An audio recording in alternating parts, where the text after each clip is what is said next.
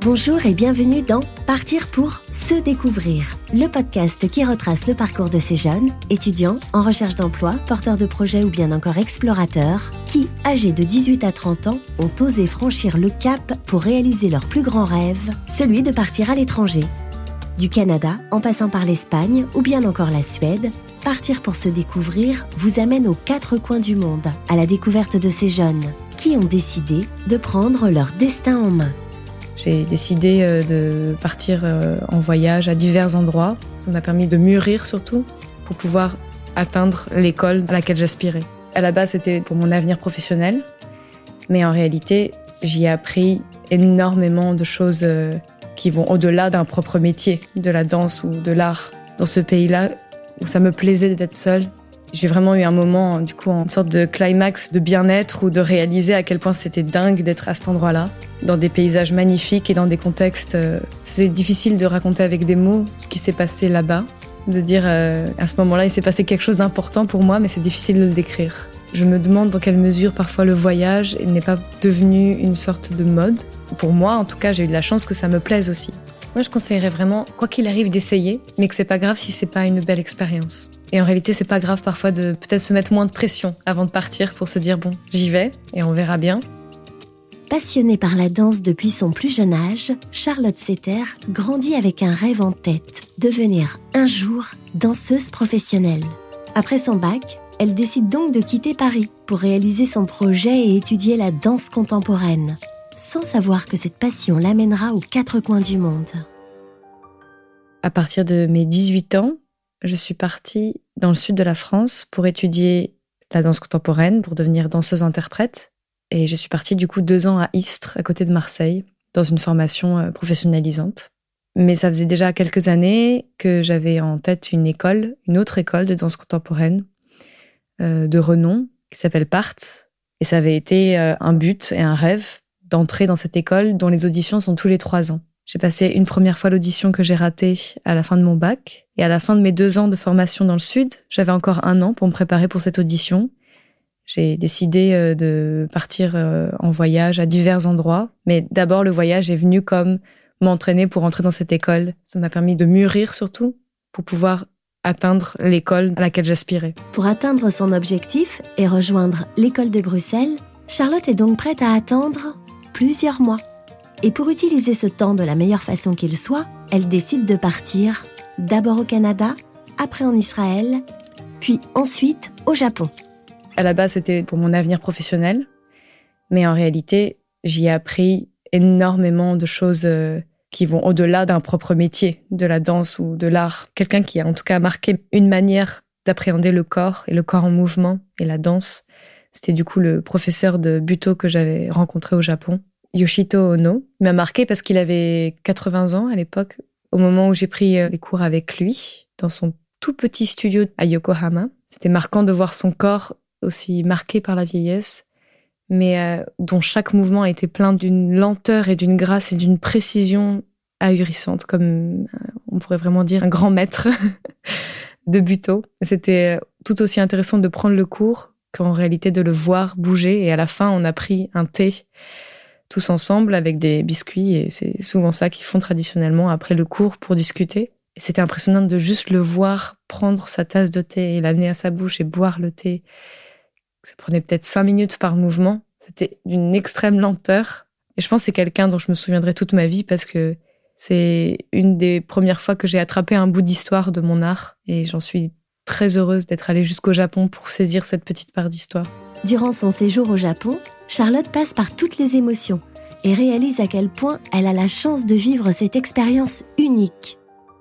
Dans ce pays-là, où ça me plaisait d'être seule, j'ai vraiment eu un moment, du coup, en sorte de climax de bien-être ou de réaliser à quel point c'était dingue d'être à cet endroit-là, dans des paysages magnifiques et dans des contextes. Euh, c'était vraiment un moment qui reste euh, marquant pour moi à ce moment-là. C'était dans une île à côté de Hiroshima, une île uniquement dédié à des temples. Et du coup, les temples japonais, c'est des odeurs, c'est des lumières, c'est de la nature, mais c'est aussi des sons. Mais en réalité, il y a vraiment quelque chose qui s'est passé à ce moment-là pour moi qui a été euh, marquant, d'un bien-être, d'une. C'est difficile de raconter avec des mots ce qui s'est passé là-bas, de dire euh, à ce moment-là, il s'est passé quelque chose d'important pour moi, mais c'est difficile de le décrire. Si Charlotte peine parfois à décrire son ressenti, c'est aussi parce qu'elle prend conscience, au même moment, que les petits bonheurs de la vie se trouvent parfois juste ici, tout près de chez soi. Un autre moment au Japon où j'ai eu une sorte de réalisation comme ça, c'était quand j'étais face au mont Fuji. Je voyais un monsieur en train de faire son jardin à côté de sa maison, une petite maison euh, assez modeste et que je me disais, cette personne-là est en train de travailler au quotidien dans son jardin en face du mont Fuji. Et je me dis, moi je n'habite plus à Paris, mais mes parents habitent à Paris et voient la tour Eiffel euh, tous les soirs en descendant euh, de chez eux, ou voient en tout cas la vue de Paris au quotidien, vivent à Paris. Et il y a des Japonais certainement qui viennent de là-bas, qui font aussi des kilomètres comme j'avais fait pour aller au Japon, pour juste voir ce que nous, on voit au quotidien. Et ça m'avait fait un peu étrange de me dire, je suis là, et en fait, il y a aussi certainement des choses incroyables qui sont dans mon quotidien que j'avais pas réalisées, dont j'avais pas vu la beauté avant. Donc peut-être c'était nécessaire de partir en voyage pour le voir. Et en même temps, je me demande si, euh, en tout cas, ça m'a pas fait réaliser que autour de moi, il n'y avait pas des choses peut-être déjà assez belles et nécessaires pour mon quotidien.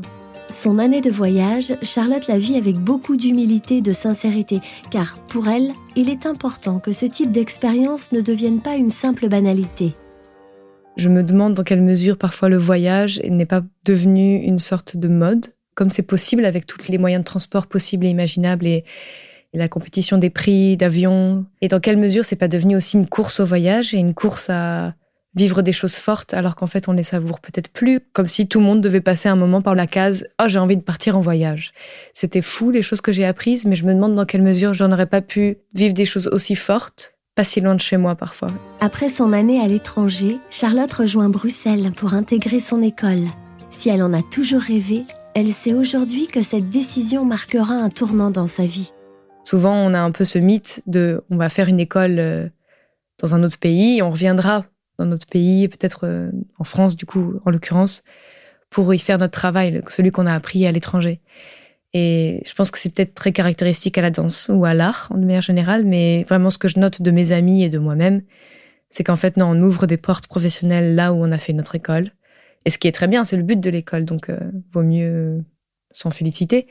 Mais c'est qu'il y a beaucoup de personnes qui partent en se disant bah, j'ai été prise dans cette école, j'y vais, et sans se poser la question parfois mais est-ce que j'ai vraiment envie de partir aussi loin? Aujourd'hui, la Belgique est comme une deuxième maison pour Charlotte.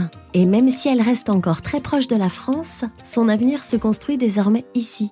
Pour moi, en tout cas, j'ai eu de la chance que ça me plaise aussi. C'est-à-dire que le monde professionnel que j'ai trouvé en Belgique est un monde que j'aime où les recherches artistiques y sont en pleine effervescence et plein de choses s'y créent, plein d'opportunités sont présentes je regrette pas mon choix. Grâce à l'école, j'ai rencontré euh, différents chorégraphes avec lesquels je vais travailler. Donc j'ai déjà des contrats pour les années prochaines qui sont en Belgique. Du coup, dans les mois prochains, je vais continuer de travailler pour ces compagnies-là et surtout commencer à créer mes propres projets.